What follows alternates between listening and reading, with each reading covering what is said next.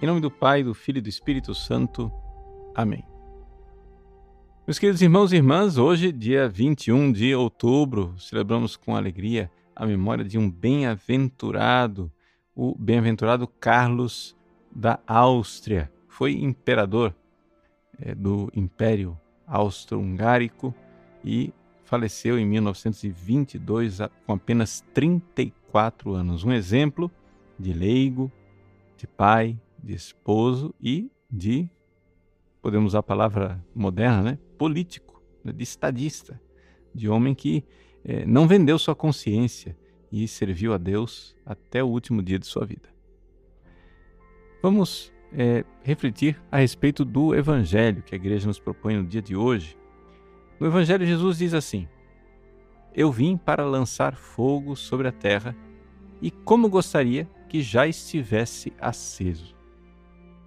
Vejam, essa palavra tirada do Evangelho de São Lucas ela pode ser interpretada de várias maneiras. No entanto, é um padre da igreja, São Cirilo de Alexandria, né? ele nos coloca é, diante de uma possibilidade de interpretação que é muito interessante. A gente olhar para essa longa tradição da igreja que nos ajuda a interpretar essas passagens assim meio misteriosas, né? O que é, esse fogo, né? Muita gente fala assim: "Ah, esse fogo é o fogo da caridade, né? Cristo veio atear o fogo do Espírito Santo, a caridade, etc, etc". Mas São Cirilo de Alexandria diz o seguinte: que é o costume nas Sagradas Escrituras designar por fogo os discursos sagrados e divinos ou seja, assim como o fogo purifica os metais, a palavra de Deus ela é um fogo, porque ela vem para nos purificar. Ela vem para mexer com a gente. Então, Jesus aqui se apresenta para nós, chega a dizer, olha, ele veio, veio para dizer uma palavra, e, e, essa palavra aí, ela é uma palavra que incomoda, né? Aqui a gente deve parar para refletir um pouquinho. Gente, primeira coisa, é um grande privilégio de Deus nós sabermos da verdade. É um grande privilégio de Deus nós termos consciência daquilo que é a realidade. No mundo de ideologias, de mentiras, de seduções do diabo, etc, etc, você poder receber a palavra de Cristo é, em primeiríssimo lugar, uma grande eleição. Né? Já não vos chamo servos, chamo-vos amigos, porque o servo não sabe o que o seu senhor quer, mas o amigo sabe. E Jesus nos trata como amigos e conta para nós a verdade. Agora, ninguém pense que este privilégio de nós sabermos a verdade, de sermos amigos de Cristo, termos fé e enxergarmos como as coisas são, ninguém pense que este privilégio é um negócio assim, indolor, inócuo. Né? Ou seja, saber a verdade tem um preço. Por quê? Porque a verdade incomoda. Porque uma vez que você sabe a verdade, você tem que estar disposto a pagar o preço da verdade. E aqui que está né, o grande drama. As pessoas muitas vezes é, acham que, ah, eu quero saber a verdade. E pronto, e isso daí já é uma maravilha. Não. saber a verdade é uma maravilha. Mas isso vai ter preço. Sabe por quê? Porque uma vez que você sabe a verdade você que vive no reino da mentira, cercado de gente que vive enredada pela mentira, você vai ser diferente. Jesus vai purificar você com esse fogo. Você vai começar a ser diferente. As pessoas vão começar a notar que você é diferente. Vão começar a notar que você não é igual. E aí vai acontecer aquilo que Jesus diz no resto do evangelho do dia de hoje. Ele diz assim: Olha, Pensais que eu vim trazer a paz sobre a terra? Pelo contrário, eu vos digo, vim trazer a divisão. pois daqui em diante, numa família de cinco pessoas, três ficarão divididas contra duas e duas contra três. Ficarão divididos pai contra filho e filho contra pai, mãe contra filha e filha contra mãe, sogra contra nora e nora contra sogra. Vejam, se você não sabe interpretar, essa palavra de Jesus pode parecer muito estranha. Mas como assim? Jesus veio fazer trazer divisão. Ah, que coisa maluca. Jesus é Deus de misericórdia e Deus de bondade, ele só traz unidade, ele só traz paz. Sim, Deus quer trazer a unidade e a paz. Mas acontece o seguinte, vamos lá.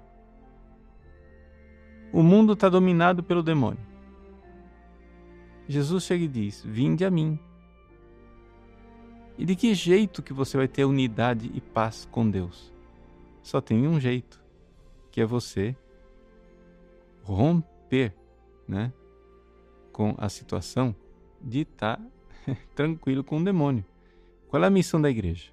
A missão da igreja é o seguinte: imagina um mundo, né, que está sob o domínio do erro, da mentira, do pecado, do egoísmo, da miséria, da desgraça. Então a gente vai pegando cada um, trazendo as pessoas mudando, dando a palavra de Deus. A palavra de Deus vai purificando as pessoas. É um fogo que vai purificando as pessoas e vai trazendo, trazendo, trazendo, trazendo, trazendo.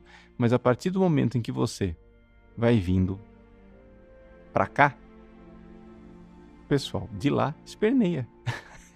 é evidente, né? Ou seja, se você tá, vamos supor, você é um homem casado e você tá saindo com seus amigos, para cachaçada, para droga e para o adultério. Né? Depois do dia de trabalho, o pessoal vai para o prostíbulo e você vai junto. Se você se converte para Cristo, que é Deus de amor, você vai parar de fazer safadeza, não vai? Vai parar de trair sua mulher, vai parar de tomar cachaça até ficar embriagado, de tomar droga, então, vai acontecer o seguinte: você está lá com os amigos, os amigos vão chegar a dizer: Cara, vamos lá, tá na hora, happy hour, vamos embora. Você diz: Ah, hoje eu não vou. Ah, o que, que é isso? Não tá mais bebendo? Virou crente? É fanático? Agora só vive na barra da saia de padre? Deixou de ser homem? Não gosta mais do negócio? Veja. O que é que é isso? Divisão. Mas é uma divisão boa.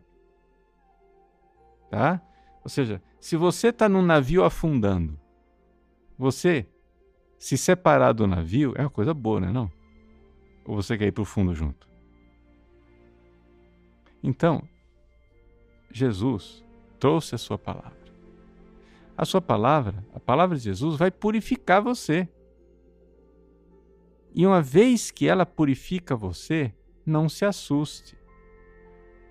As pessoas que antes eram seus amigos vão começar a estranhar você.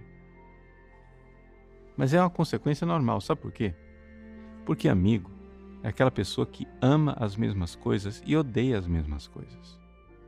Você antes era amigo deles porque eles estavam no pecado, você amava o pecado. Né? Eles odiavam a virtude, religiosidade, estar tá com Deus, com Jesus, e você odiava junto, então vocês eram amigos. Vocês estavam juntos, no mesmo barco. Acontece que, graças a Deus, a palavra de Cristo veio, purificou você. Jesus jogou um fogo. Eu vim atear o fogo sobre a terra. Jesus veio, queimou você purificou você. E você agora está enxergando o egoísta que você era, como você estava destruindo sua família, acabando com sua saúde, né? se fazendo um mal imenso e merecendo o um inferno com isso. Aí o que, é que você faz? Purificado, você tem que cortar, ué. Agora tem que fazer novos amigos. Se você puder converter esses amigos antigos, ótimo, mas não é lá no, no bar, na cachaçada e no prostíbulo que você vai convertê-los, né? Você tem que romper com aquilo. Romper com a ocasião de pecado. Então, Você agora ama as mesmas coisas que os santos amam, odeia as mesmas coisas que os santos odeiam. Esses são seus novos amigos. Procure amigos de Deus. Né?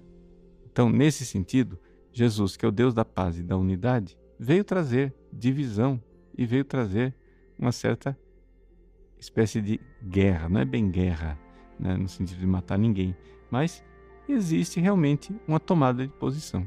É necessário uma tomada de posição.